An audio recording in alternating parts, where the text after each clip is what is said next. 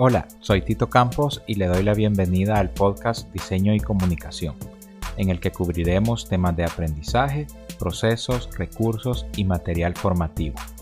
Para más contenido no olvides revisar los detalles en la descripción de cada episodio. Comenzamos.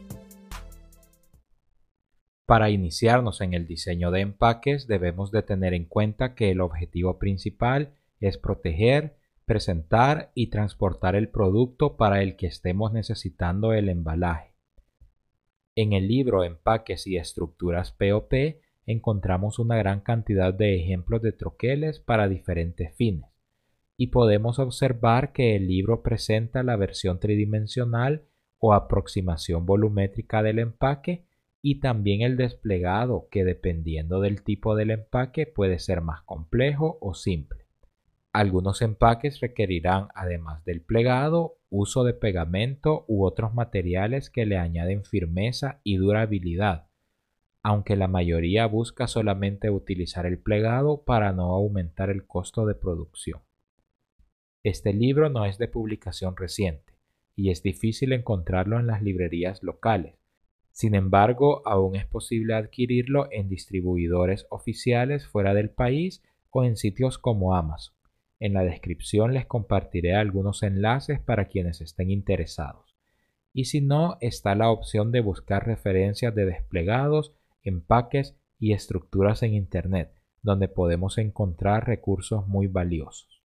Los empaques se representan gráficamente a través de vistas superiores desplegadas, que suelen llamarse troqueles. Sin embargo, debemos de saber que un troquel en realidad es el molde o pieza metálica con filo cortante que se utiliza para hacer las figuras recortadas en papel, cartón, cuero y otros materiales practicando incisiones en ello. Sin embargo, es usual que todos utilicemos la palabra troquel para referirnos a los desplegados.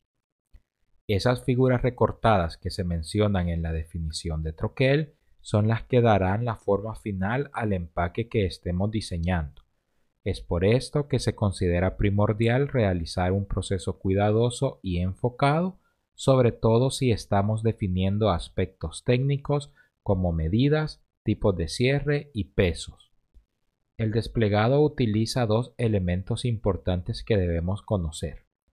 La línea continua o sólida que representa una línea de corte y que se utiliza para el contorno y partes del empaque que deben cortarse totalmente, y la línea discontinua, que puede representarse por líneas cortas, guiones o puntos, y que representa pliegues.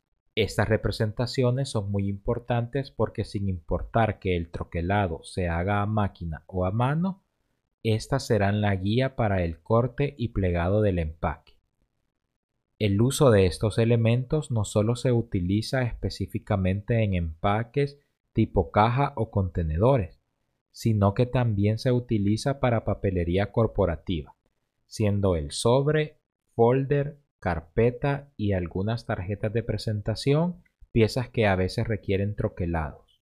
Si representamos un folder tradicional, este nada más estaría compuesto por un recuadro con línea continua y una línea discontinua al centro para indicar dónde se plegaría.